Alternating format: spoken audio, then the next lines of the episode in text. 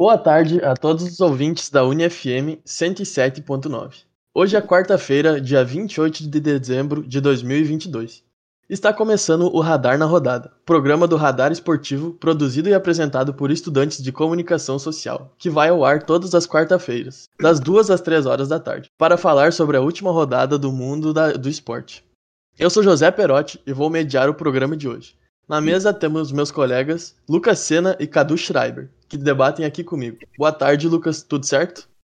Muito boa tarde, José. Muito boa tarde, Cadu. Agora sim, mudamos o tema do programa, né? Agora não temos mais a Copa do Mundo para falar, mas a gente vai seguir falando muito do mundo dos esportes. Isso, perfeito. E boa tarde para ti também, Cadu. Tudo bem contigo? Tudo bem, boa tarde, José. Boa tarde, Lucas. Hoje vamos dar uma olhadinha pelo mundo dos esportes, assim como o Lucas falou, e vamos dar um giro também de tudo que está acontecendo no mundo afora. Isso. Então vamos começar o programa ouvindo o Giro da Rodada, preparado por nossa colega Thaís Imig, que nos conta as principais notícias e atualizações do mundo esportivo. É contigo, Thaís. Boa tarde, meninos. Boa tarde para você que está ouvindo a UniFM 107.9. A partir de agora, trago as últimas informações do meio esportivo, começando pelo tênis. A brasileira Bia Haddad levou o prêmio de tenista que mais evoluiu em 2022. Ela é a atual número 15 do mundo e se torna a primeira do nosso país a vencer uma categoria da premiação de melhores do mundo da WTA. Agora falando sobre a veterana Venus Williams, ela vai participar do Aberto da Austrália em 2023. A competição acontece de 16 a 29 de janeiro, abrindo a temporada de Grand Slams do próximo ano. Apesar de nunca ter vencido o Aberto da Austrália no torneio simples, Venus já foi campeã nas duplas quatro vezes, atuando sempre ao lado da irmã Serena. Em 1998, ela também ganhou as duplas mistas. E para finalizar as informações sobre o tênis, uma investigação chamou a atenção nessa última semana.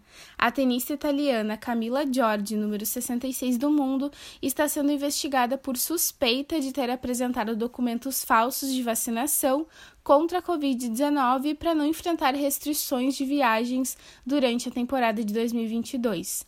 Giorgi foi citada na investigação do Ministério Público de Vicenza, província do norte da Itália, por sua ligação com dois médicos que foram presos em fevereiro, acusados de fornecerem certificados de vacinação falsos a seus clientes. Em 2022, George apresentou comprovante para disputar competições como o Australian Open e o US Open, torneios realizados em países que exigem esquema vacinal completo para entrada de visitantes. E o judô brasileiro somou conquistas importantes nessa última semana. O brasileiro Daniel Cargnin conquistou a medalha de ouro do peso leve até 73 quilos no World Masters Judô, realizado em Jerusalém, Israel. A competição é a segunda mais importante do circuito mundial de judô em anos não olímpicos. Depois da medalha de ouro de Daniel na categoria até 73 quilos, o Brasil voltou a subir ao pódio do Masters de Judô, competição que encerra a temporada reunindo os melhores do ranking mundial em Jerusalém. Mayra Guiar, na categoria até 78 quilos, e Rafael Macedo, até 90 quilos, conquistaram duas medalhas de bronze para o país nessa quinta-feira, último dia de disputa do segundo evento mais importante do ano. Os outros brasileiros que entraram em ação nessa quinta-feira não passaram da primeira luta. E para coroar o ano da nossa tricampeã mundial, Mayra Guiar, a judoca assumiu a liderança do ranking mundial da categoria até 78 quilos na última lista publicada pela Federação Internacional de Judô em 2022. Vale lembrar que, além da medalha do Masters do Judô, que eu acabei de contar para vocês, Mayra também conquistou o título do Campeonato Mundial, resultado que rendeu 2 mil pontos no ranking. Além disso, faturou uma prata e um bronze em etapas do Grand Slam de Judô. A Federação Internacional de Automobilismo atualizou nesta segunda-feira o Código Esportivo Internacional que rege seus campeonatos e incluiu um artigo que coíbe o que denomina posicionamentos políticos, religiosos e pessoais, no artigo 12 do livro de regras. A mudança passa a ser válida a partir da temporada de 2023, mas ainda não detalhou que tipo de manifestações estarão proibidas. Essa última segunda-feira também foi marcada no meio esportivo por novidades no calendário masculino de base aqui no Brasil. A criação do Brasileiro Masculino Sub-15. O torneio será realizado entre março e julho do ano que vem. A CBF ainda não divulgou quem são e quais serão os participantes. Por outro lado, a CBF comunicou o cancelamento de três torneios: o Brasileirão Sub-23, justificando o desinteresse manifesto das equipes elegíveis, além da Supercopa do Brasil Sub-20 e Sub-17. Serão cinco competições de base masculinas organizadas pela CBF no ano que vem. No primeiro semestre são três, além do Brasileiro Sub-15, a Competição Nacional Sub-20 e a Copa do Brasil Sub-17. No segundo semestre vai ser realizado o Brasileirão Sub-17 e a Copa do Brasil Sub-20. E para finalizar, as últimas notícias aqui de Santa Maria. A escola da Chapecoense Polo Santa Maria foi campeã sub-16 da Copa Verde Branca, disputada em Chapecó entre os dias 18 e 20 deste mês. Com cinco vitórias e uma derrota, a equipe santamariense chegou ao título. Competiram equipes de 16 cidades diferentes em quatro categorias: sub-10, sub-12, sub-14 e sub-16. O Polo de Santa Maria também levou o time sub-14 para a competição. O Programa Municipal de Apoio e Promoção do Esporte, PROESP, por meio da Secretaria de Esporte e Lazer, publicou 52 projetos aprovados via edital que vão receber recursos para o ano de 2023. As 26 entidades cadastradas poderão captar recursos via destinação de impostos. Cada entidade pode ter três projetos aprovados e eles não podem passar de 100 mil reais por projeto. As, as associações cadastradas precisam captar esse recurso junto às empresas e pessoas físicas de Santa Maria. Essas foram as últimas informações sobre o que rolou no meio esportivo. Feliz 2023 e até mais. Eu volto com vocês, meninos. É, muito bem. Essa foi Thaís Imig, nos informando no giro da, da rodada. Bom, pessoal, todo final de ano acontecem os eventos de Natal, nos esportes americanos e também o clássico Boxing Day da Premier League. Boxing Day é o dia tradicional em alguns países do Reino Unido e na Premier League é conhecido por ser um dia de grandes jogos. E para começarmos, vamos falar sobre os principais jogos do dia. O Tottenham conseguiu arrancar um empate depois de estar perdendo por 2 a 0. O Newcastle, vice-líder, venceu com tranquilidade o Leicester por 3 a 0 e o Liverpool, que venceu depois de, de uma derrota para o Manchester City na Copa da Liga Inglesa. O que vocês acharam desses jogos? Grandes jogos, né, Zé? Uh, a Premier League sempre nos contempla com um dia fenomenal pós o Natal, né? O Boxing Day, que é conhecido por grande número de gols, hoje não deixou a desejar, né? Com, mais, com uma média de mais de três gols por jogo. Uh, aqueles que realmente estão competindo na ponta da tabela, mostrando o porquê de estão lá, né? O Arsenal, após sair atrás com o West Ham, conseguiu ir atrás, o, Newcastle passou por cima do Leicester. Uh, um Boxing Day, de novo, como os muitos anteriores, de, cheio de gols, né? Como eu destaquei, uma média de mais de três gols por jogo. Mas citando desses jogos que tu falou, uh, a gente viu um Tottenham que frequenta o G4 da Premier League hoje, mas que não foi bem diante do Brentford, né? Saiu tomando 2 a 0 conseguiu buscar no segundo tempo com uma bela cabeçada do Harry Kane e uma bela jogada pelo fundo na direita, achando o Royberg, meia dinamarquês, que conseguiu finalizar no canto do goleiro do Brentford, conseguiu buscar esse empate, mas ainda assim não foi um resultado que agradou, né? Esse time do Tottenham tem uma capacidade uh, técnica maior que a do Brentford, mesmo jogando fora de casa, a gente esperava uma vitória do Tottenham. O Brentford, que é um time que subiu da segunda divisão na última temporada e faz uma boa temporada para um time recém-chegado da Championship. Já o, a partida entre Newcastle e Leicester, o Newcastle mostrando o seu poderio, né? Ah, o Newcastle que nas últimas cinco partidas venceu todas elas, mostra o porquê de estar no G4 da Premier League em segundo lugar, né? Claro, tem dois jogos a mais que o Manchester City, mas uh, ainda assim, o Newcastle mostra o seu poderio, com o Joelinton jogando muito brasileiro, com o Miguel Almiron jogando muito, o time conseguindo ser forte ofensivamente em 30 minutos, tinha resolvido o jogo contra o Leicester e mostra o porquê de estar na segunda posição, uh, arrebentando, ou melhor, se introduzindo nesse grupo do Big Six, né? A gente vê os seis primeiros, só tem um intruso, que é o Newcastle, e eles estão mostrando o porquê estarão, eles estão ali. É isso também que o Newcastle não está contratando do jeito que contratou na temporada passada, né? Com o novo dono, gastaram, é, tinham um poderio financeiro para gastar 300 milhões, fizeram umas contratações básicas e veio nesse time dessa temporada 2022-2023 um time muito sólido, que perde pouco, só perdeu uma partida que foi pro Liverpool e que vem já em segundo já vem na segunda colocação e possivelmente é um candidato forte à vaga da Liga dos Campeões para a temporada que vem.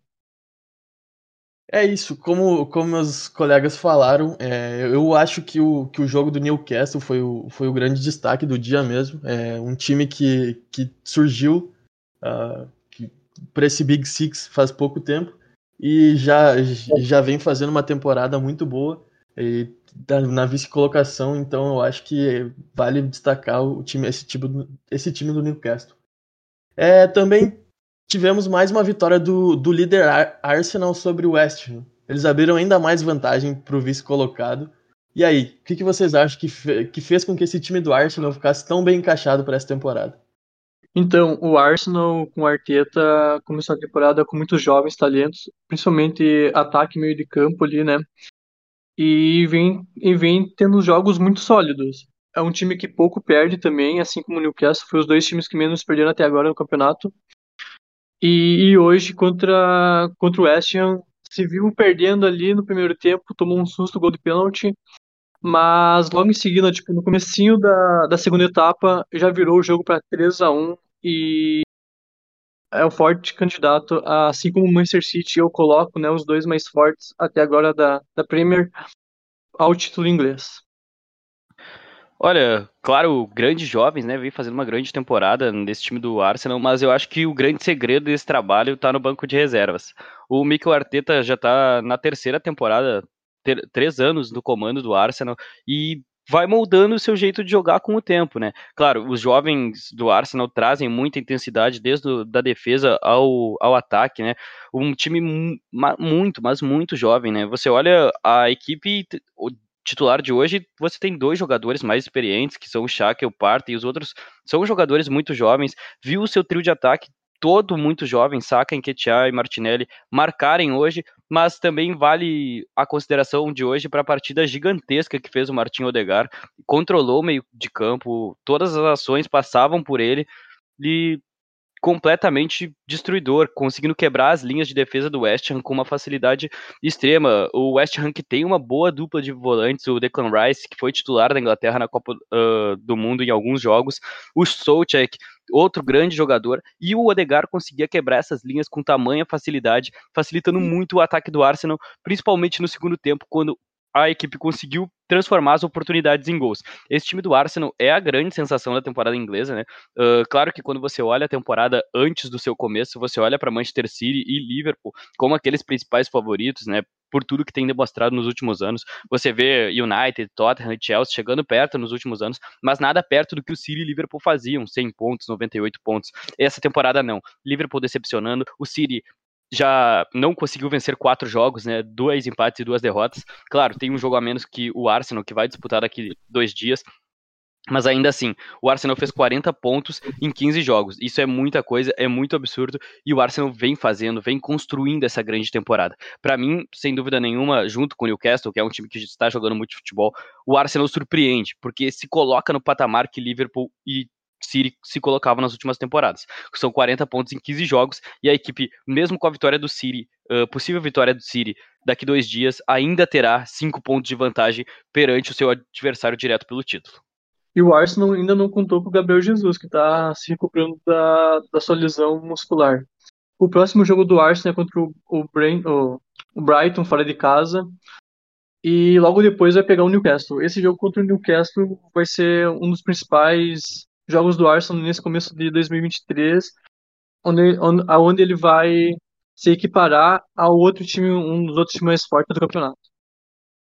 É, o Arsenal também que com a lesão do Jesus é muito possível que trabalhe no mercado agora nesse intervalo de janeiro, né? Trabalhe no mercado de transferência, porque é esperado que o Jesus volte apenas em fevereiro. E a gente sabe que na Inglaterra, em janeiro, nesse período, uh, é um período de grande, de muito número de jogos, né? Então o Arsenal pode pôr em risco o seu campeonato uh, nesse mês de janeiro, caso não tenha um centroavante para jogar no lugar do Gabriel Jesus. É o momento da temporada que mais tem jogos na Premier League, e se o Arsenal conseguir agir cedo no mercado, na primeira, segunda semana, pode ser que agregue muito ter um novo centroavante na equipe do Arsenal. É, e esse, esse momento pós-Copa do Mundo, eu acho que, que é importante frisar também é, os dois pontas do, do Arsenal, o Martinelli e o Saka, eles, os dois fizeram, fizeram uma boa Copa do Mundo. Então eu acho que, que o time, além de estar tá encaixado, ele, eles vêm vivendo um bom momento. E o Odegar, eu acho que ele finalmente, depois, depois de muita expectativa que foi colocada em cima dele, é, desde muito cedo ele foi jogador do Real Madrid e demorou até, até engrenar, mas eu acredito que, que agora que, que ele está conseguindo desenvolver todo o futebol que, que as pessoas acreditavam que ele tinha, eu acho que, esse, que o Arsenal vem para fazer uma temporada muito boa. E vocês acham que já dá para fazer alguma previsão para o título desse ano ou ainda é cedo para falar?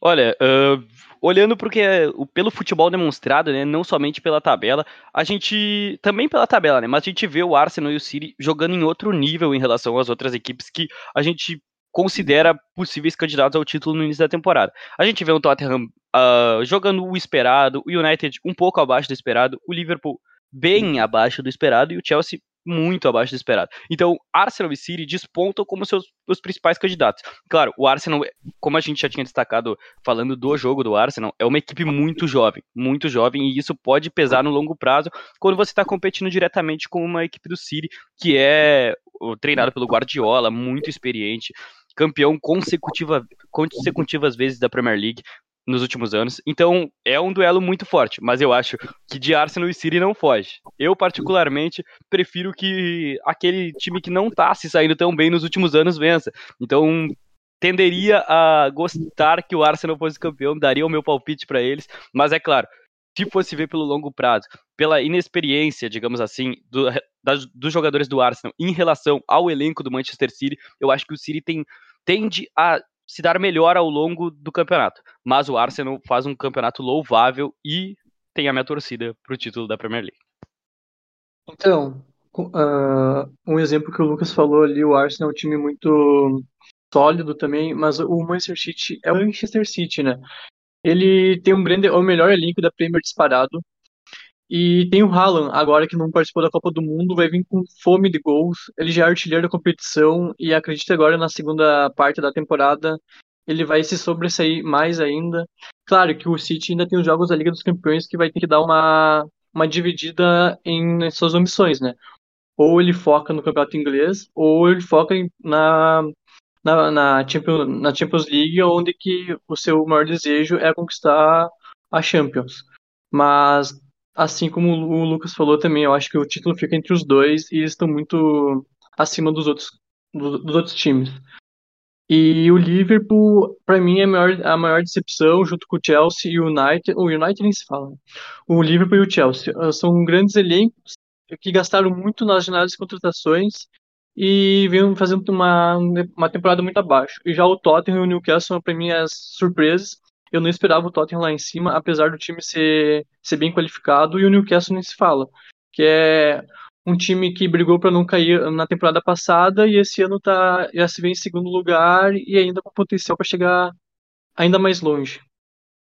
É, e o Arsenal, que é um time muito. É um time clássico da, da Inglaterra, né? Um time que, que ao longo da história ganhou muitos títulos. Teve, teve uma época de ouro ali com, com o Henry. É, então eu, eu acho que é, eu, eu particularmente gosto de, de ver o Arsenal voltando a, a se destacar no, no campeonato. É, eles passaram muitos anos, muitos anos como coadjuvantes, lutando para chegar no, no G6 para na classificação do, da, da Champions League. Então eu, eu gostaria de, de ver o Arsenal campeão, é, ainda mais com tendo os brasileiros no elenco, o Martinelli, o, e o Jesus, eu acho que, que, seria, que seria uma boa história para eles. E mas mesmo assim, é, assim como os meus colegas, eu acho que é cedo para fazer uma, fazer uma previsão, cravar um, um campeão. É, os, os, os elencos dos outros times são muito, muito bons. É, o City vem com, vem com uma contratação nova esse ano, o Haaland, que, que é um craque, um fazedor de gols nato. Então eu acho que ainda tem muita água para rolar embaixo da ponte, mas mas eu gostaria, eu particularmente gostaria de ver o Arsenal campeão. United e Chelsea entraram em campo ontem à tarde e o City entra em campo logo mais às 5 da tarde. O que esperar dessas equipes para essa metade final de, de temporada? Então, o Manchester United começa 2023 sem o Cristiano Ronaldo, depois de toda a polêmica com o craque português e com o técnico o Hag nos bastidores e em campo também, quando o Cristiano reclamava das substituições, uh, United e Cristiano acabaram a relação, enfim, amorosa. Com sem Cristiano Ronaldo, o United tenta agora ter uma nova ideia, uma nova, um novo pensamento, assim, do que o clube é maior que o jogador. E o clube está precisando de muitas reformula reformulações ainda dentro do próprio time, nos 11 iniciais. O United tem que ter uma ideia de jogo, coisa que não estava tendo nos jogos anteriores. E para isso vai, vai, ter que, vai demorar. É normal demorar, mas o United eu não vejo um futuro muito feliz para os torcedores do, do, os, dos Red Devils. Então, acredito que uma Europa League, no máximo, vai é que o Manchester United vai conquistar até o final da temporada. Já o Chelsea, agora depois de anunciar que em junho vai assinar com, com, com em Kunku do Leipzig, o Chelsea tem é um time muito estável. Às vezes joga bem, às vezes joga mal. É muito tipo muito de lua, digamos. Então acredito que o Chelsea vai lutar no máximo uh, para conquistar a vaga ali da da Champions League e tentar ir o mais longe possível na Liga dos Campeões. Bom, começando pelo Manchester United, eu vejo o United com um time que tende a crescer ao longo dessa temporada, porque é um trabalho que a recém começou, né? A gente vê o Eric Ten Hag chegando no início da temporada, mudando o jeito de jogar, colocou até o Cristiano Ronaldo, que é o Cristiano Ronaldo no banco, mas ele se provou estar certo depois. É um time que tem muitos jovens, contratou bem, trouxe o Casemiro para o meio de campo, tem Anthony, Rashford, um time que tem velocidade, além de jogadores experientes, claro, como o Christian Eriksen, Bruno Fernandes, uh, velocidade com e tem jogadores até que tipo pode recuperar ao longo dessa temporada, como o Jadon Sancho, e eu acho que o Eric Ten Hag tende a trabalhar com isso. Mas o Manchester United visa apenas a Premier League, uh, olhando uh, num cenário europeu, não tem condições de disputar a, a Liga dos Campeões, que é o principal campeonato da Europa, né? Tá na Europa League e enfrenta o adversário mais difícil dessas, dessa fase de mata-mata, que é o Barcelona. Então, eles visam muito essa Premier League. Claro, o título é muito distante, mas o, o futuro é, almeja a Liga dos Campeões da próxima temporada. Então esse time do Manchester United foca em ir à Liga dos Campeões. É um momento muito difícil porque você vê equipes crescendo junto com eles na Premier League. O Arsenal e o City praticamente garantem sua vaga na próxima Liga dos Campeões se continuarem jogando neste nível. O Liverpool cresceu, a gente viu o jogo do Liverpool nesse final de semana vem crescendo ao longo da temporada, sem falar de Newcastle e Tottenham que su surpreendem nessa temporada. Então, nesse, nessa metade final de temporada, o Manchester United vem para brigar por essa vaga na Liga dos Campeões, mas também vai ter essa dificuldade, porque tem muita gente que está querendo essa vaga junto com eles. Tem que ver se eles vão ser competentes o suficiente para isso um bom treinador eles têm. O Eric Den Haag fez um ótimo trabalho na Ajax, não à toa foi parar no Manchester United.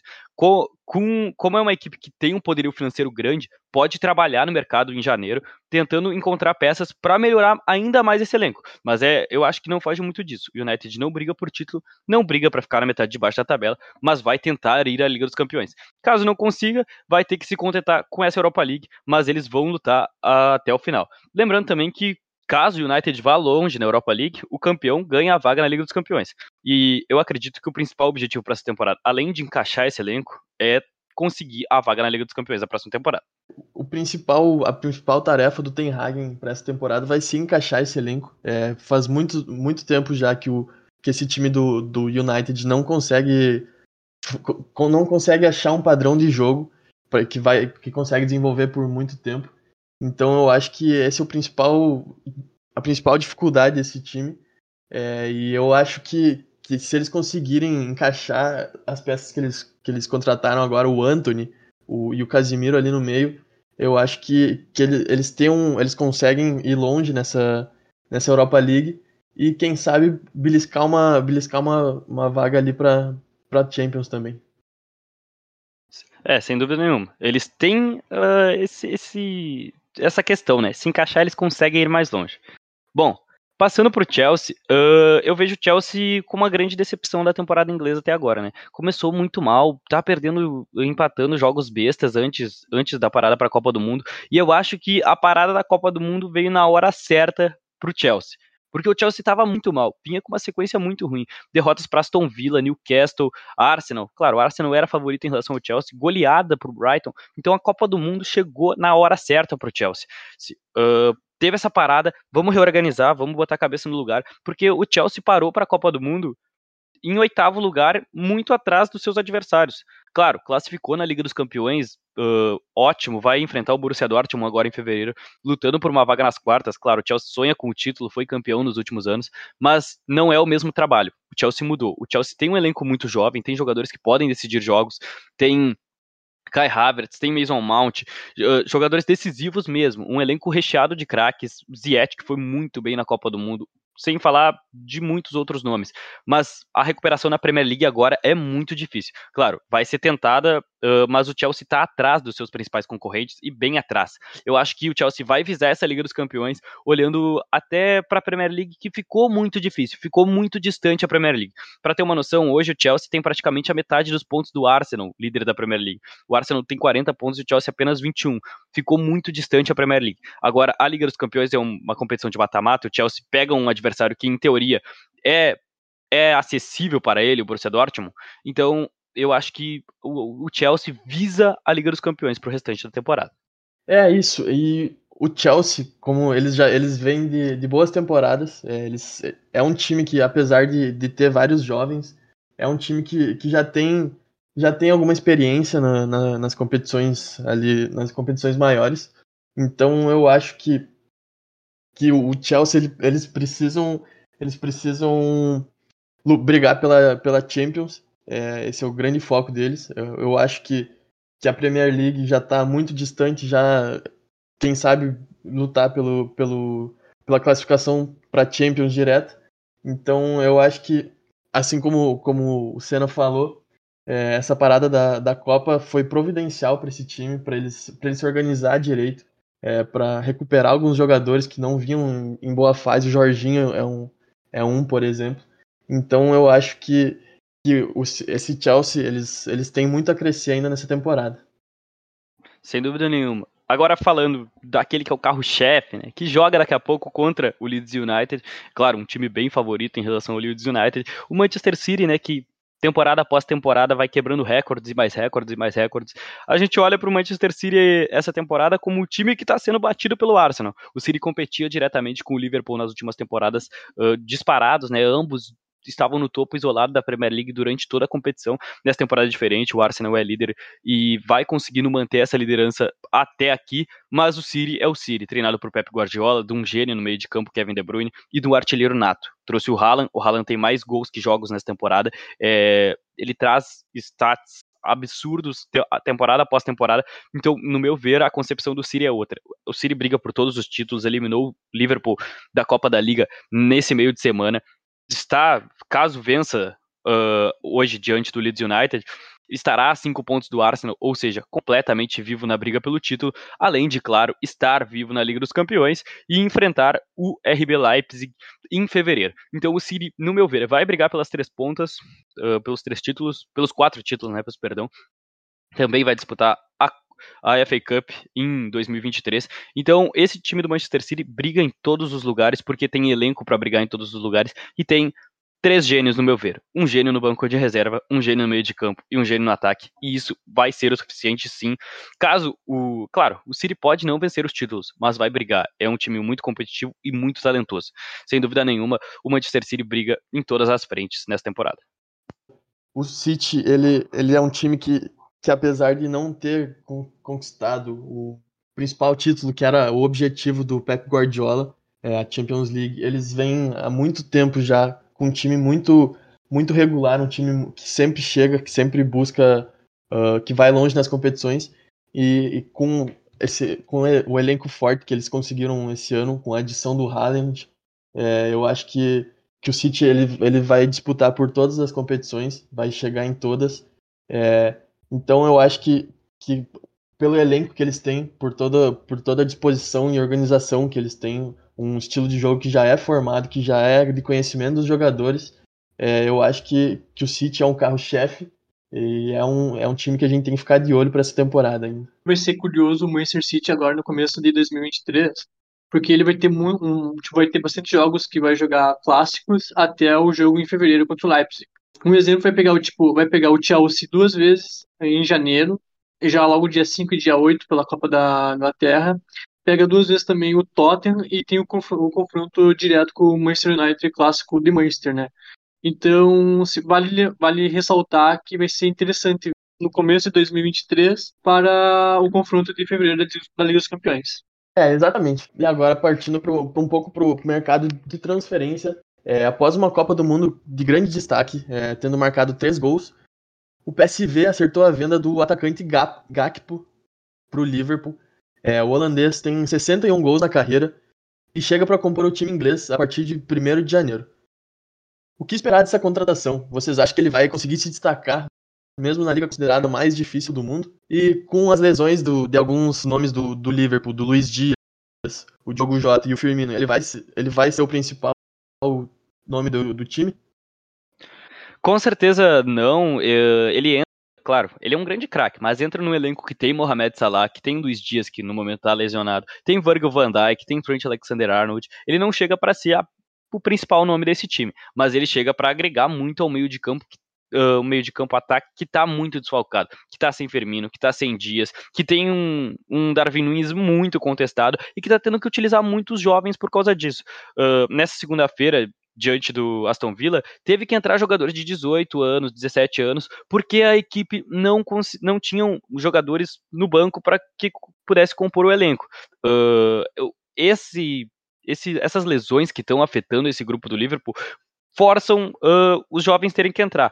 Mas o Code Gagpo chega num hora, num, numa hora que é perfeita para o Liverpool. Fora que o chapéu foi maravilhoso, né? Ele, eles chapelaram o Manchester United na contratação, pagaram muito barato para um atleta que foi revelação na principal competição de seleções do planeta. Então o Gakpo chega no momento certo para o Liverpool para agregar muito, mas ele não vai ser o craque desse time. Ele vai agregar para um conjunto que é muito forte.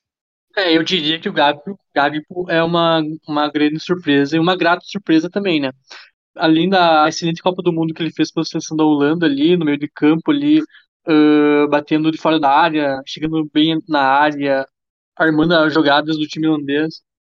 Ele, a característica de jogo dele é muito diferente dos atuais meio-campistas do Liverpool. Por exemplo, tem o Thiago Alcântara, tem o Henderson e tem o Fabinho, as características do time dos jogadores atuais ali do meio de campo do Liverpool são completamente diferentes que a do Gago. O Gago é um jogador alto, uh, pedestro e é muito, ele é leve, ele é um jogador leve, ele sabe driblar, ele sabe armar jogadas e sabe também conciliar entre a defesa e o ataque. Assim, um estilo primordial pro, do que o Klopp, o técnico do Liverpool, planeja e faz com o time dele. É, exatamente. É, eu acho que, que essa Copa do Mundo ela veio no, num momento bom pro Gakpo. É, ele conseguiu se destacar muito bem né, num time da, da Holanda que, ao meu ver, decepcionou um pouco. É, eu sempre espero muito da, da Holanda. E eles não tiveram atuações brilhantes, a, apesar do, do Gakpo. É, então eu acho que, que ele vem, ele vem para para evoluir na carreira e vai e ter um futuro muito bom aí pela, pela frente no Liverpool. E partindo para uma outra competição, é, a La Liga é, retorna essa semana. Após a Copa do Mundo, Real Madrid e Barcelona se encontram a dois pontos de distância na tabela de classificação. O que esperar dos dois grandes espanhóis para o resto da La Liga? Então, o Barcelona enfrenta o Espanhol dia 31 nesse final de semana, uh, na volta da La Liga depois da Copa do Mundo. O time, o time catalão, uh, eu espero que ele mantenha a regularidade que vem vindo, que vinha vindo antes até a Copa do Mundo, com o Lewandowski fazendo muitos gols, Pedro e Xavi destoando ali no meio campo.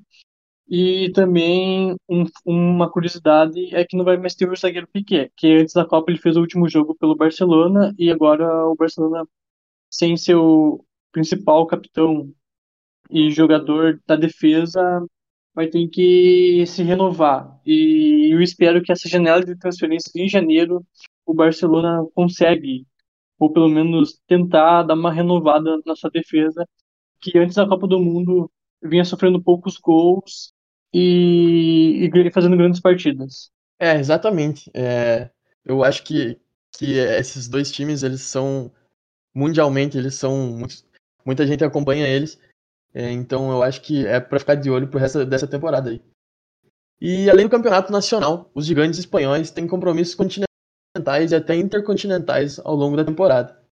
O Barcelona, eliminado na primeira fase da Liga dos Campeões, jogará os mata-matas da Europa League diante do Manchester United. Já o Real Madrid enfrenta o Liverpool nas oitavas de final da Liga dos Campeões. Além de disputar o Mundial de Clubes, que conta com o Flamengo como representante sul-americano. O que esperar dessas equipes nas competições internacionais? Uh, voltando ali às competições nacionais, eu vejo um final de temporada muito bom para uma, uma, disputa bela dessas duas equipes, mas agora já fazendo um gancho para as competições internacionais, eu vejo o Barcelona com vantagem nacionalmente falando em relação ao Real Madrid, porque o Real Madrid vai ter mais compromissos de mais importância do que o Barcelona nesse ano de 2023, né? O Real Madrid vem para o Mundial de Clubes, uh, vai ter que parar a sua temporada para jogar outra competição, além de, claro, estar tá disputando a Liga dos Campeões e ter um confronto incrível contra o Liverpool, né? Uh, o Liverpool que tenta crescer na temporada depois de um início muito ruim na Premier League. Uh, já o Real Madrid, atual campeão da Liga dos Campeões, é a reedição da última final, né? A gente tem que lembrar uma grande final entre Real Madrid e Liverpool. Já é a reedição agora nas oitavas de final. Então, um grande jogo que, claro, se o Real Madrid passar, vai ter mais percalços ao longo da temporada para brigar por La Liga ao mesmo tempo que pela Liga dos Campeões, mas é uma grande equipe, tem condições de fazer isso. Já o Barcelona vai enfrentar o Manchester United, que também é outro grande confronto contra outra equipe do norte da Inglaterra, né? Assim como o Real Madrid enfrentou o Liverpool, o Barcelona enfrenta o Manchester United, só que dessa vez é pelo campeonato secundário da Europa, né? É pela Europa League, as duas equipes, claro, esse título traria a vaga para a Liga dos Campeões da próxima temporada, mas o Barcelona não tem muito que se preocupar com isso, porque essa vaga vai vir por meio de La Liga. Deste aspecto é mais importante para o Manchester United. Mas claro, eu vejo o Real Madrid como uma das equipes que pode brigar pelo título da Liga dos Campeões e grande favorito para o Mundial de Clubes. Da mesma forma que vejo o Barcelona como um dos favoritos à Europa League. É, o Real Madrid provavelmente vai enfrentar o Flamengo na final do Mundial. Eu vejo o Real Madrid ainda muito superior com qualquer time aqui da América do Sul. Então, eu acho que o Mundial de Clubes o Real Madrid deve levar. Entretanto, na Liga dos Campeões, como o Lucas falou, vai ser um jogo muito difícil contra o Liverpool. Ó, na minha opinião, é o confronto mais equilibrado das oitavas de final da Liga dos Campeões. E eu não me surpreenderia se o Real Madrid fosse eliminado. Assim como eu não me surpreenderia como o Liverpool também não fosse eliminado, né? Porque é dois gigantes europeus se enfrentando. E o Barcelona e o Manchester United é engraçado, porque eram os dois únicos times com maior nome em toda a Europa League, os maiores, e acabou os dois se enfrentando. É bem a cara do Manchester United e Barcelona nesse tipo de azar, né? Um deu azar que pegou o outro. Um deu azar que pegou um que pegou o outro. Então vai ser um jogo bem equilibrado, mas eu vejo o Barcelona mais na frente, o time tipo, mais ajustado, mais uh, compactado do que o do Manchester United. É, exatamente. É, e por estar disputando tantas competições e de tanta importância, eu acho que o Real Madrid ele vem para dar mais importância para a Champions League, é por enfrentar o Liverpool, é, por ser uma reedição da final. Eu acho que, que o time do, de Madrid eles vão querer provar o ponto deles de, de, do porquê eles foram campeões. É, então eu acho que, que essa La Liga vai, vai cair pra, no colo do, do, do Barcelona, que, que tem um time, um time bom mas que disputa uma, uma competição secundária, a Europa League. Então vamos ficar de olho aí nesse final de, de temporada de, dos dois times espanhóis. É, um grande atacante que não despontou no Real é o Eden Hazard, mas ele pode estar próximo de encontrar um novo lar. Los Angeles FC e Toronto, clubes da Major League Soccer dos Estados Unidos, monitoram a situação do jogador. Na atual temporada, Hazard soma apenas seis jogos, um gol e uma assistência com a camisa do Real Madrid. Vocês acham que pode ser uma boa opção ou uma boa opção para o Hazard e seu futebol? O Hazard indo para MLS, ou no Toronto, ou no Los Angeles FC, eu vejo uma vantagem para ele. Pois no Real Madrid ele não tinha nenhuma minutagem de jogo, basicamente. E olha que o Ancelotti deu várias oportunidades para ele, mas ele não conseguiu aproveitar. E na seleção belga, depois da péssima Copa do Mundo, uh, não vejo ele mais atuando. Então, indo para MLS, ele pode se reinventar e também é um caminho, é um mercado alternativo, né?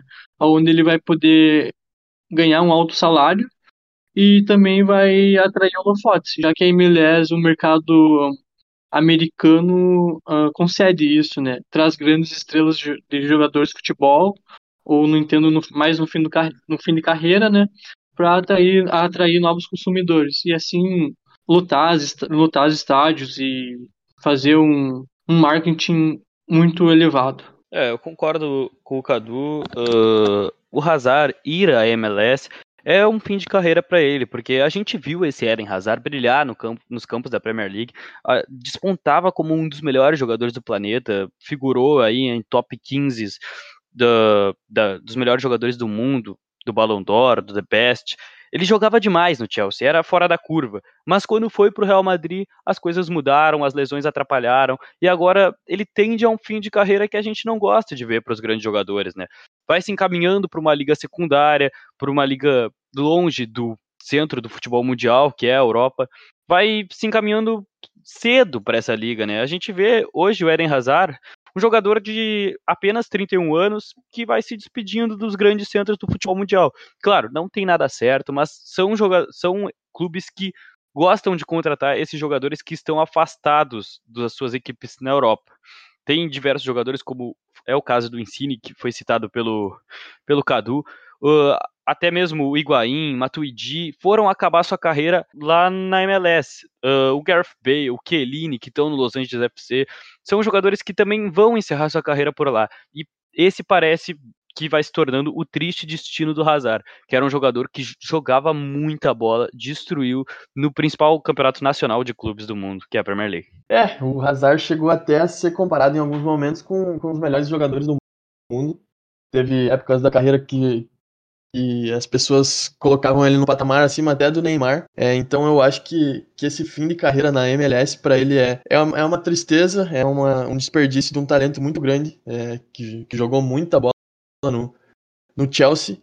Mas, assim como, como o Lucas falou, é, vários jogadores têm esse fim de carreira é, lá na, na MLS.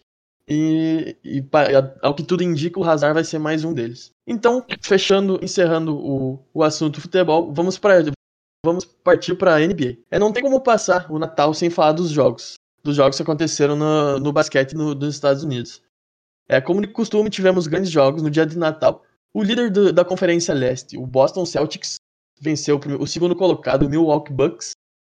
Em outra disputa direta, o Philadelphia derrotou o Knicks. Como vocês veem que esses jogos vão influenciar para o resto do campeonato. Bom, a rodada de Natal, a gente sabe que para a temporada regular da NBA vale só mais uma vitória uh, na, nos 82 jogos de temporada regular, né? Uma temporada regular muito longa. É só mais uma vitória na competição. Mas tem todo aquele clima de Natal, né? As equipes são selecionadas lá no início da temporada para jogar essa rodada de Natal. Normalmente a NBA coloca equipes que já têm uma rivalidade passada ou que atraem grande público, como é o exemplo do New York Knicks, citado no jogo contra a Philadelphia pelo, pelo José, uh, que é uma equipe que é a equipe que mais disputou jogos de Natal na história, mas também não é uma equipe que tenha tantos títulos como Celtics e Lakers, mas é aquela que atrai o público, né? Então, Celtics e Bucks foram selecionados para esse jogo porque são as duas grandes equipes dessa Conferência Leste nos últimos anos, junto com o Miami Heat, a gente pode olhar assim, nos últimos cinco anos, são aquelas equipes que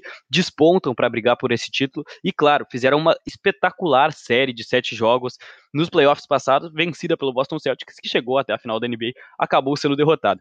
E além de tudo isso, claro, são os líderes da Conferência Leste nessa temporada, Celtics com 24 vitórias, 10 derrotas e os Bucks com 22 vitórias e 11 derrotas. Mas falando em si do jogo, foi uma partidaça, né? O Jason Tatum 41 pontos, Jalen Brown 29, ambos combinando para 70 pontos, numa partida em que o ataque do Celtic se sobressaiu muito, uh, principalmente no segundo tempo. O primeiro tempo muito apertado, mas no segundo tempo o ataque celta conseguiu funcionar muito bem e principalmente vindo das mãos do Jason Tatum, né? Concorrente direto ao MVP junto com o adversário de quadra, o Yannis Antetokounmpo, que foi um pouco anulado e acabou saindo um pouco do controle no segundo tempo, quase puxou briga com o Jalen Brown, mas uh, os Celtics acabaram vitoriosos na rodada de Natal, que tem aquele significadozinho a mais, mas ainda assim vale só uma vitória na classificação.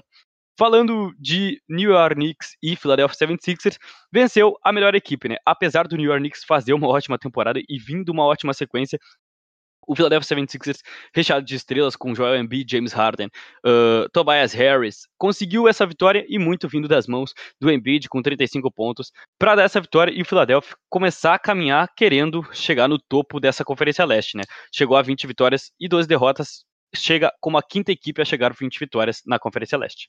Então, falando desse último jogo especificamente entre o New York Knicks e o Philadelphia 76ers, o confronto do número 5 contra o número 6 do leste, uh, o jogo começou animado, com o New York liderando a maioria da, da minutagem da partida, uh, fazendo ótima cesta de três com o Julius Randle, e o Philadelphia 76ers uh, até que demorou um pouquinho para ingressar na partida, com o James Harden depois pegando fogo e acertando várias bolas de três, que é, o, é a sua principal característica. E ah, no final da partida, o 76ers virou o jogo, com o James Harden jogando muita bola, vencendo esse confronto de Natal. E o Celtics e Bucks, os dois melhores times da Conferência Leste, né, um contra o número dois, uh, teve o Jason Tatum quase triturando o, o Giannis Antetokounmpo numa cesta, numa enterrada no final da partida e acabando ganhando o jogo.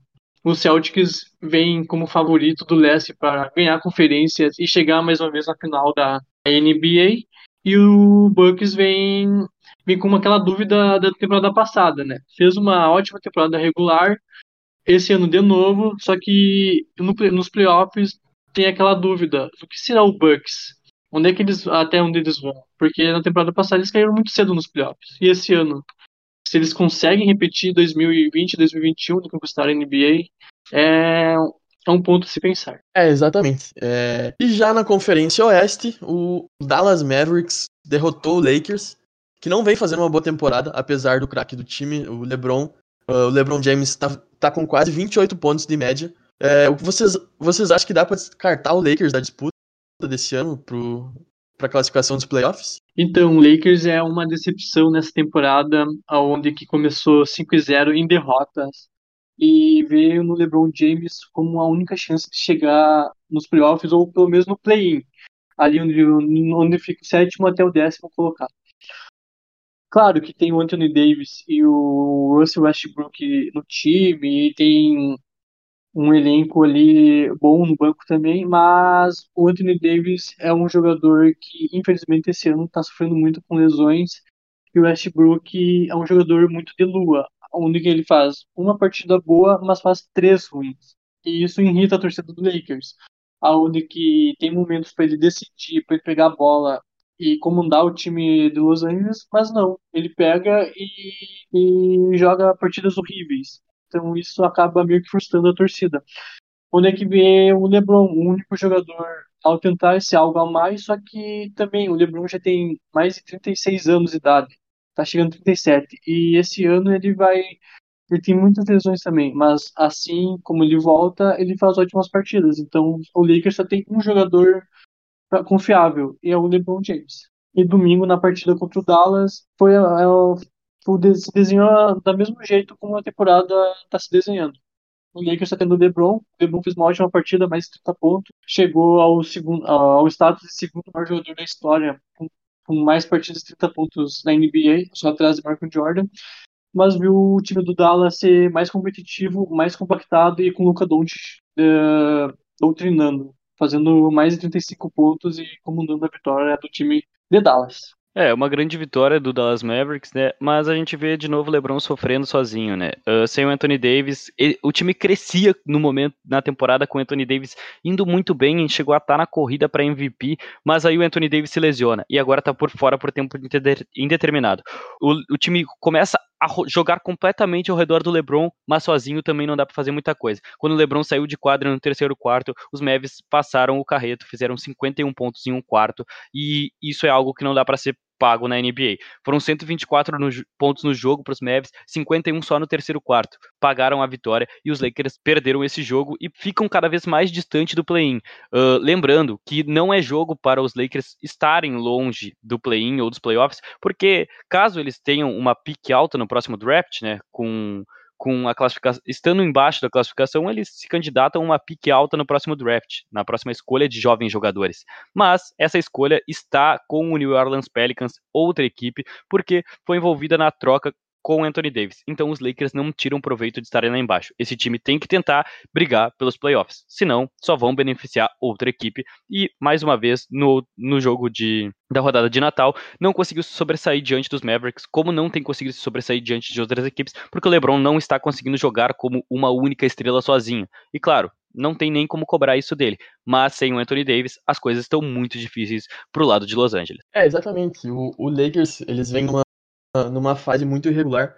É alguns anos já, na verdade, desde que o LeBron, ele tá, ele já não é mais um, ele já não tem aquela idade que ele tinha quando ele jogava no, no Cleveland, que ele conseguia carregar todo o time. É, ele precisa do, do resto do elenco. E o Westbrook, ele, é, ele é, decepciona muito. É um cara que já ganhou MVP, mas é muito irregular. Ele toma muitas decisões erradas e acaba entregando muito, muita posse de bola pro outro time, é, o que acaba dificultando o jogo do próprio time. É, então, o outro jogo que aconteceu é, de Natal foi entre o campeão da última temporada, o Golden State Warriors, sobre o Memphis Grizzlies. É, o Golden State, que vem sem, sem seu principal jogador, o Stephen Curry, é, uma vitória sobre o terceiro colocado da conferência. Será que esse jogo pode dar um gás a mais para eles, para quem sabe lutar por uma classificação? Cara, sem dúvida nenhuma. E esse jogo tinha algo muito interessante, né? Foi um confronto nos últimos playoffs que agitou os playoffs, Golden State Warriors diante do Memphis Grizzlies. E nas últimas semanas o, o tinha vindo a declarar que uh, o Oeste estava tranquilo, né? Estava tranquilo. E agora diante do Golden State Warriors, a equipe que eliminou os Memphis Grizzlies na última temporada, se provou que não estava nada tranquilo, né? Os, os, Memphis Grizzlies, apesar da grande atuação do Jamoran para 36 pontos, 8 assistências e 7 rebotes, foi derrotado pelo Golden State Warriors jogando muito bem num conjunto, com Jordan Poole e Clay Thompson matando muitas bolas de três e com o Draymond Green numa atuação absurda, principalmente com, conseguindo armar o jogo de dentro do garrafão, o que é um, raro na NBA, né? A gente vê o Nikola Jokic fazendo muito bem isso, mas o Green conseguindo armar esse jogo e achando esses jogadores livres para três pontos, conseguiu despontar para a vitória na noite de Natal. Dependendo do tempo que demorar o Curry para voltar, essa equipe vai ter mais com dificuldade em ir aos playoffs. Mas eu acho, sim, uh, tem muita qualidade de equipe do Golden State Warriors para pelo menos chegar ao play-in, com Curry ou sem. É, apesar do seu jogo de Natal, o clima, uh, o clima na partida foi muito tensa, com muita provocação, provocações de, do lado e do outro. Por conta também de como mencionado foi nos playoffs do, da temporada passada, onde o Warriors ganhou a semifinal de conferência do, do Memphis por 4 a 2 e teve muita provocaçãozinha no Twitter, o chamado Trash Talk, aonde que o Jamoran deu muitas letrinhas contra os jogadores dos Warriors que rebateram. É, o Golden State deu uma ótima deu uma ótima resposta aos, teus, aos seus torcedores, aonde onde que tem onde numa partida que estava sem uh, Stephen Curry, sem Andrew Wiggins, os dois principais, principais jogadores do time titular, fez uma ótima, um ótimo jogo com Jordan Poole matando muita bola de três, Clay Thompson regular, até que enfim uma partida boa do Clay Thompson e Draymond Green doutrinando na defesa. É, exatamente. É, eu acho que o Golden State Agora, sem o, sem o Kerr, eles precisam, eles precisam jogar melhor como, como uma equipe e ganhar do Memphis, que vem fazendo uma boa temporada. É, o Ja, o Jamoran, ele, ele vem se firmando cada vez mais como, como um dos principais craques da, da liga. É, então, eu acho que essa, que essa vitória aí, do, principalmente num dia de Natal, que apesar de, só, de ser só mais um jogo de, de temporada regular, ele tem esse, esse, sentimento a mais por ser um dia especial. É, e para finalizar a rodada de Natal, Nuggets e Suns agitaram a madrugada do dia 25 para 26, com uma partida que só veio a ser decidida na prorrogação. E mais uma atuação de gala de Nikola Jokic. Vocês acham que ainda dá, dá para o Serve conquistar o terceiro MVP consecutivo essa temporada? Eu acredito que sim. O Jokic vem jogando muita bola, mas muita bola. Começou o ano meio ali paradão ali, vendo o Tatum e e o Antetokounmpo liderarem a corrida para MVP da NBA, mas agora definitivamente fez uh, em uma ótima fase, vem ganhando jogos com o Denver e, e assim se candidatando mais uma vez a ganhar pela terceira vez seguida o MVP. Ontem na partida que teve prorrogação, teve discussões contra o Phoenix Suns, teve Devin Booker saindo do jogo lesionado no primeiro tempo, Denver mostrou garra, mostrou um poder de recuperação e virar a partida e eu acredito que Denver bem fortes nos playoffs. Não é à toa que está liderando a conferência mais difícil, que é a Oeste, com 22 vitórias. E é isso aí. Denver bem bem. E teve uma, uma ótima uma ótima surpresa também é o Jamal Murray. Jamal Murray vem jogando bem depois da grave lesão no joelho e isso é muito bom para a torcida do Colorado. Sem dúvida nenhuma, eu acredito que o Jokic pode buscar esse MVP ainda. Ah, claro que ele não começou a temporada bem e os Nuggets não tinham uma campanha tão boa, mas agora vem numa sequência de quatro vitórias, liderou, veio a liderar a Conferência Oeste com essas quatro vitórias consecutivas. Uh, e a gente tem que falar, claro, do que ele faz em quadra, né? Ele é disparado o pivô com mais triple doubles em atividade, né? Ele tem mais de 80 triple doubles e o segundo é apenas Joel Embiid com quatro triple doubles na carreira. Então é algo incomparável o que faz o Nikola Jokic. Ele é muito diferente de tudo que a gente já viu. Uh, um cara um pivô que tem essa inteligência para achar assistências é algo completamente absurdo, completamente absurdo, algo muito raro na NBA e por isso ele se prova tanto dentro das quadras. Falando um pouco mais do jogo, a gente viu uma partida que mesmo sem Devin Booker, o Suns foi muito competitivo, encarando o Denver Nuggets completinho, conseguiu uh, isso por meio de um Landry Shamet que pegou fogo nas bolas de três e conseguiu se aproveitar disso. A, além do Landry Shamet, teve o, o, o Damian Lee que voou nesse, nas bolas de três. Uh, ajudando esse Suns a ir à prorrogação, porque os Nuggets completinho, com o Nikola Jokic fazendo triple-double para mais de 40 pontos, Jamal Murray decisivo e Aaron Gordon sobrando, é, tava difícil de parar. Ainda assim, conseguiram levar para prorrogação, mas da prorrogação não passou, com turnover na última jogada ainda para decidir o jogo.